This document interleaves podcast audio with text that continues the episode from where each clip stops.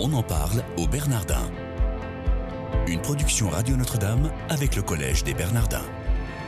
Une émission présentée par Sabine de Rosière. Bonjour à tous, soyez les bienvenus si vous nous rejoignez dans votre quotidienne des Bernardins. Aujourd'hui, j'ai le plaisir de recevoir Marie-Hélène Marchand. Bonjour madame. Bonjour. Merci d'être avec nous. Vous êtes euh, secrétaire générale honoraire de l'Institut Pasteur. Vous avez travaillé 27 ans et au sujet duquel vous avez écrit un livre paru l'an dernier aux éditions Privat qui s'intitule Une histoire de l'Institut Pasteur au cœur de la santé publique mondiale. Euh, pour la Fondation Notre-Dame, vous avez le conseil d'administration que vous avez quitté il y a quelques mois et désormais vous êtes responsable du comité de développement international de la Fondation des Bernardins. Quel est le but de ce comité-là? Ce comité a pour but d'aider les actions de la Fondation des Bernardins pour la promotion du collège et la recherche de soutien financier susceptible d'aider le collège dans son fonctionnement à l'international. Comment est-ce qu'est constitué ce groupe? Alors ce groupe est composé de quelques membres, nous sommes euh, six ou sept, qui ont tous une expérience internationale.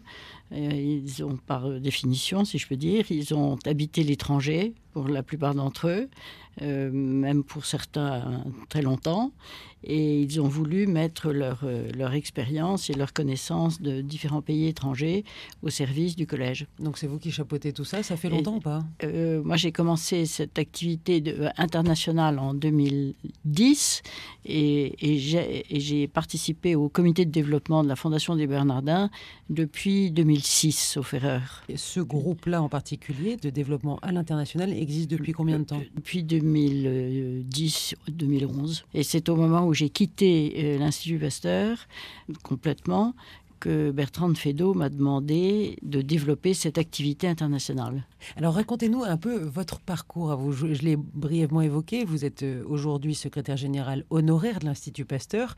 Vous y avez passé plus de 27 ans. Qu'est-ce que vous y faisiez exactement? Euh, C'est-à-dire j'étais donc secrétaire général de Pasteur.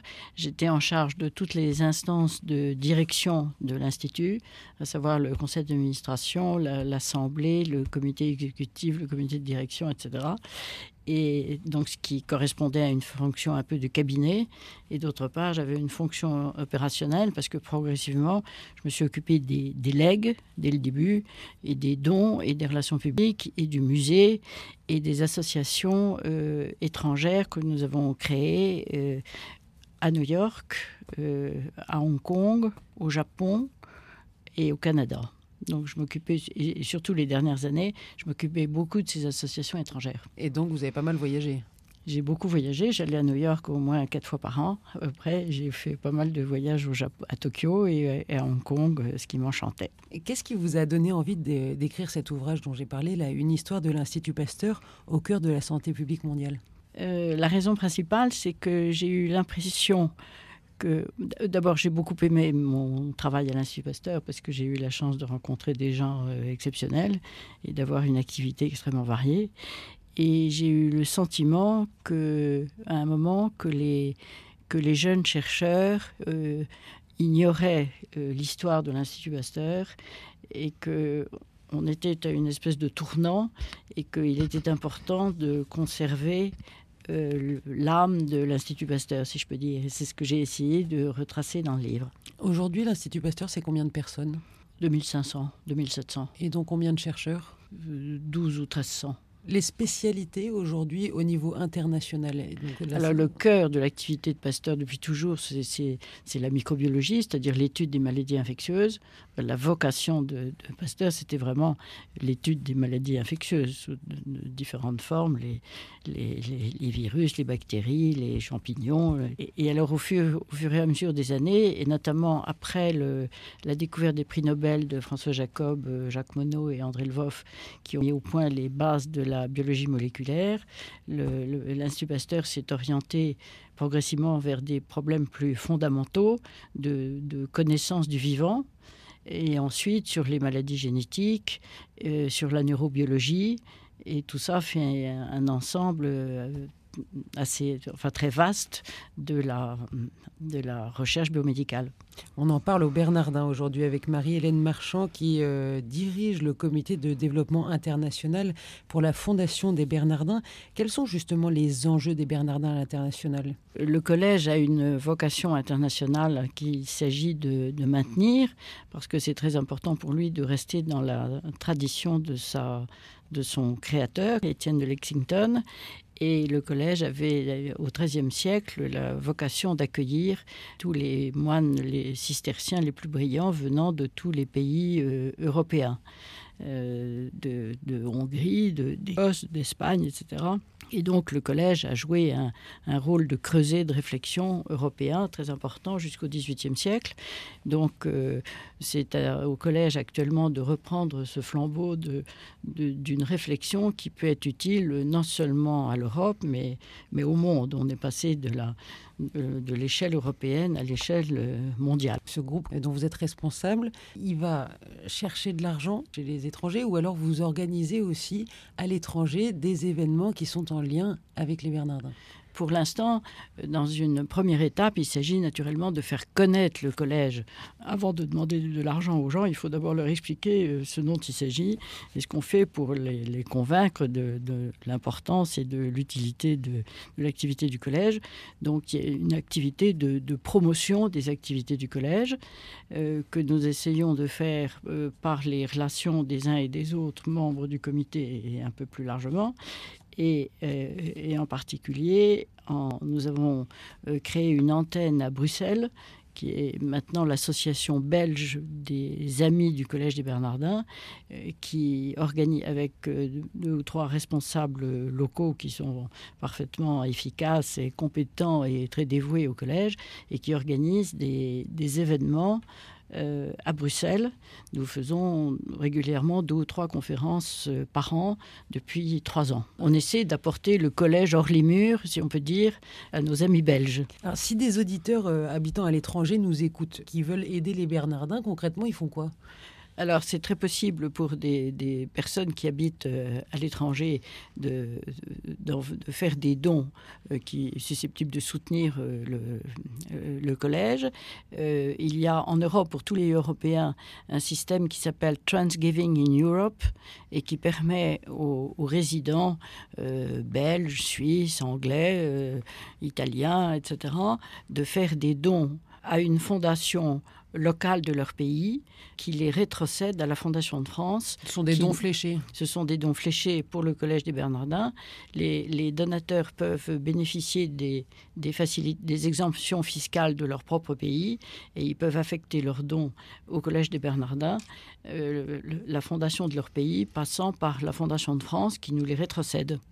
Et aux États-Unis, on a le même système par la Fondation de France. Les Américains peuvent euh, donner des, faire des dons par le biais de American Friends of Fondation de France. Ça fait dix ans quasiment que vous gravitez autour de la Fondation des Bernardins. Après, si on se projetait dans dix ans, qu'est-ce que vous, vous aimeriez euh, voir évoluer pour les Bernardins? Au niveau international, évidemment. Hein. Alors, si je me projetais dans dix ans, évidemment, je serais très heureuse de de voir que non seulement il existe l'antenne de Bruxelles, mais qu'il existe une, une antenne à New York qui est d'ailleurs en train de se constituer. En fait, il y a un petit groupe d'amis du collège qui est en train de se constituer à New York.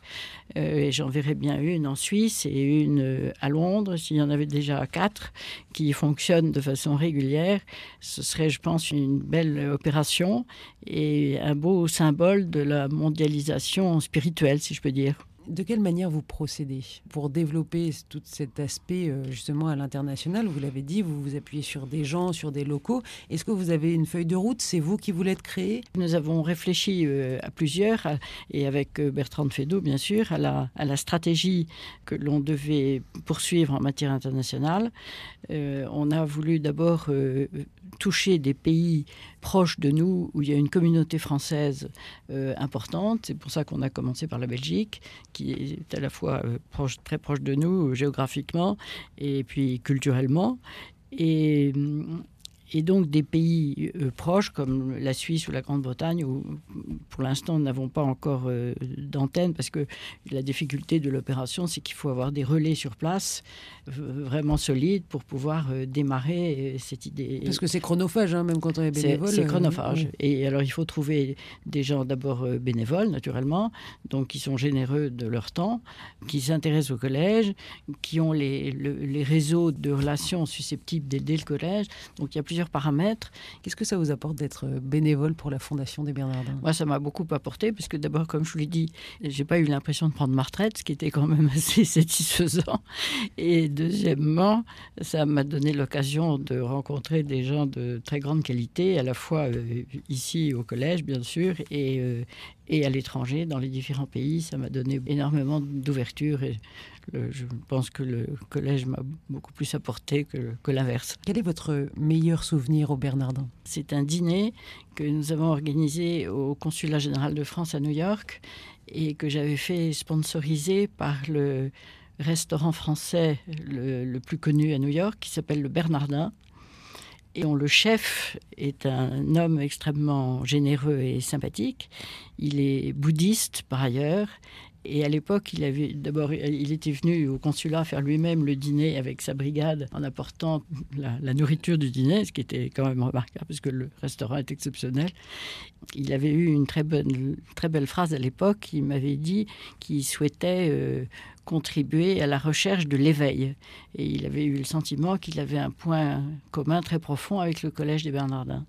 Donc j'ai trouvé que c'était une belle illustration des, rencontres que le collège peut susciter. Absolument. Merci beaucoup Marie-Hélène Marchand. Je rappelle que vous êtes responsable du comité de développement international de la Fondation des Bernardins. Chers auditeurs, je vous souhaite à tous une excellente journée et je vous remercie de votre fidélité.